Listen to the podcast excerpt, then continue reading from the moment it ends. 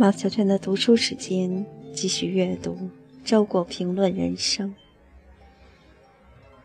第八集《论人性》一智者的最后弱点。身为文人，很少有完全不关心名声的，鄙视名声。在未出名者固然难免酸葡萄之极，在已出名者也未尝没有得了便宜卖乖之嫌。他也许是用俯视名声的姿态，表示自己站得比名声更高。真让他放弃，重归默默无闻，他就不肯了。名声代表作品在读者中的命运。一个人既然要发表作品，对峙当然不能无动于衷。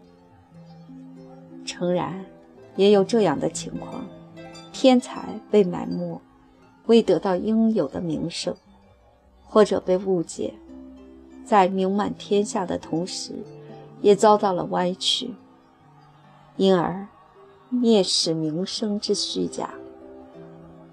可是，我相信，对于真实的名声，他们。仍是心向往之的。名声的真伪界限丝不好划，名实相符为真。然而，对所谓实，首先有一个评价的问题，一评价又和名纠缠不清。不过，世上有的名声实在虚假的赤裸裸，一眼可以看穿。例如，搞新闻出版的若干朋友联合行动，一夜之间推出某人的作品系列，连篇累牍发表新消息、访问记之类，制造轰动效应，名曰造势。可惜的是，倘若主角底气不足，则反成笑柄，更证明了广告造就不出文豪。又有一种人求名心切，但只善于接近名人，而不善于接近思想。他从事学术的方式是结交学术界名流，成果便是一串显赫的名字。帕斯卡尔曾经将这种人一君道：“请把你打动了这些名流的成就拿出来给我看看，我也会推崇你了。”我的想法要简单一些，就算这些名流并非徒有其名，他们的学问难道和伤寒一样也会传染吗？还有更加等而下之的，沽名钓誉，不择手段，甚至不惜出卖灵魂。叔本华把尊严和名声加以区分。尊严关涉人的普遍品质，乃是一个人对于自身人格的自我肯定；名声关涉一个人的特殊品质，乃是他人对于一个人的成就的肯定。人格卑下，用尊严换取名声，名声再大，也只是臭名远扬罢了。由于名声有赖于他人的肯定。容易受舆论、时尚、机遇等外界因素支配，所以古来贤者多主张不要太看重名声，而应把自己所可支配的真才真德放在首位。孔子说：“人不和而不愠，不亦君子乎？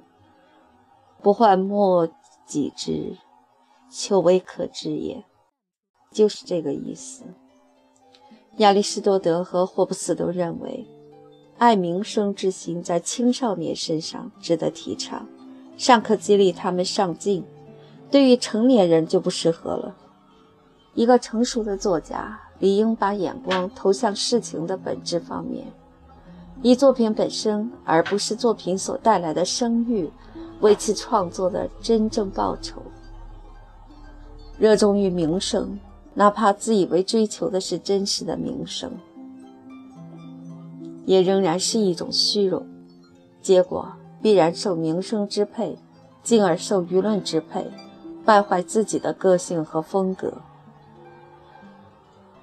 名声还有一个坏处，就是带来吵闹和麻烦。风景一成名胜，便由人分治；人出名也如此，树大招风。名人是难得安宁的。笛卡尔说，他痛恨名声，因为名声夺走了他最珍爱的精神的宁静。我们常常听到大小知名作家抱怨文债如山，也常常读到他们还债的文字平乏无味如白开水，犹如一口已被挤干的名泉，仍然源源不断地供应名牌泉水。商标下能有多少真货呢？名声如同财产，只是身外之物。由于舆论和时尚多变，它比财产更不可靠。但丁说：“世间的名只是一阵风。”莎士比亚把名声比作水面上的涟漪，无论它如何扩大，最后都会消失得无影无踪。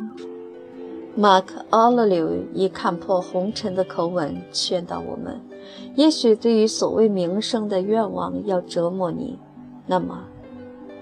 看一看，一切事物是多么快的被忘却；看一看过去和未来的无限时间的混沌；看一看赞扬的空洞；看一看那些装作给出赞扬的人们的判断之多变和贫乏，以及赞扬所被限定的范围的狭隘。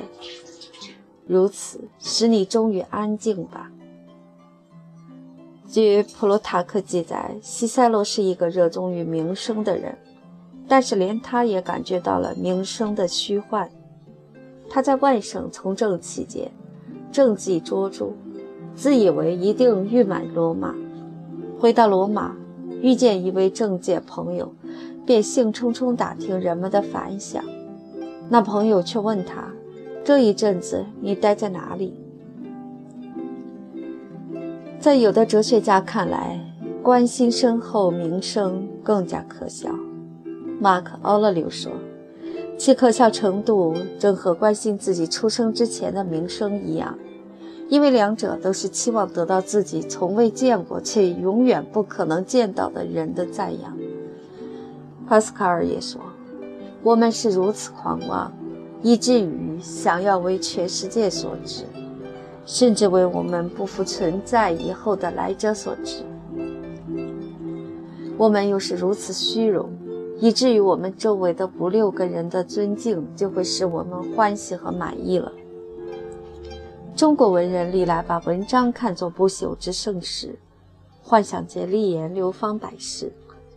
还是杜甫想得开：“千秋万岁名，寂寞身后事。”我也认为身后名声是不值得期望的。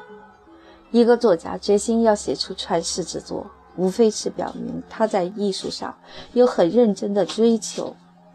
奥古斯丁说：“不朽是只有上帝才能赐予的荣誉。”对作家来说，他的艺术良知即他的上帝。所谓传世之作，就是他的艺术良知所认可的作品。我一定要写出我最好的作品。至于事实上我的作品能否流传下去，就不是我所能求的，更不是我所应该操心的。因为当我不复存在之时，世上一切事情都不再和我有关，包括我的名声这么一件区区小事。话说回来，对于生前的名声，一个作家不可能也不必毫不在乎。袁宏道说：“凡从事诗文者，即是名根未尽。”他自叹：“毕竟诸缘皆易断，而此独难除。”其实他应该宽容自己这一点名根。如果说名声是虚幻的，那么按照同样的悲观逻辑，人生也是虚幻的。我们不是仍要好好活下去？名声是一阵风，而我们在辛苦创作之后是有权享受一阵好风的。最了解我们的五六个朋友尊敬我们，我们不该愉快吗？再扩大一些，我们自己喜欢的一部作品获得了五六十或五六万个读者的赞扬，我们不该高兴吗？亚里士多德认为，我们重视自己敬佩和喜欢的人对我们的评价，期望从有见识的人那里得到赞赏，以肯定我们对自己的看法是完全正当的。雪莱也反对把爱名声看作自私。他说，在多数情况下，对名声的爱好无非是希望别人的感情能够肯定、证明我们自己的感情，或者与我们自己的感情发生共鸣。他引用密尔顿的一句诗，称这种爱好为高贵心灵的最后的弱点。密尔顿的这句诗又脱胎于塔斯托历史中的一句话。即使在智者那里，对名声的渴望也是要到最后才能摆脱的弱点。我很满意有这么多智者来为智者的最后弱点辩护。只要我们看重的是人们的心的点头，康德语，而非表面的喝彩，就算这是虚荣心，有这么一点虚荣心又何妨？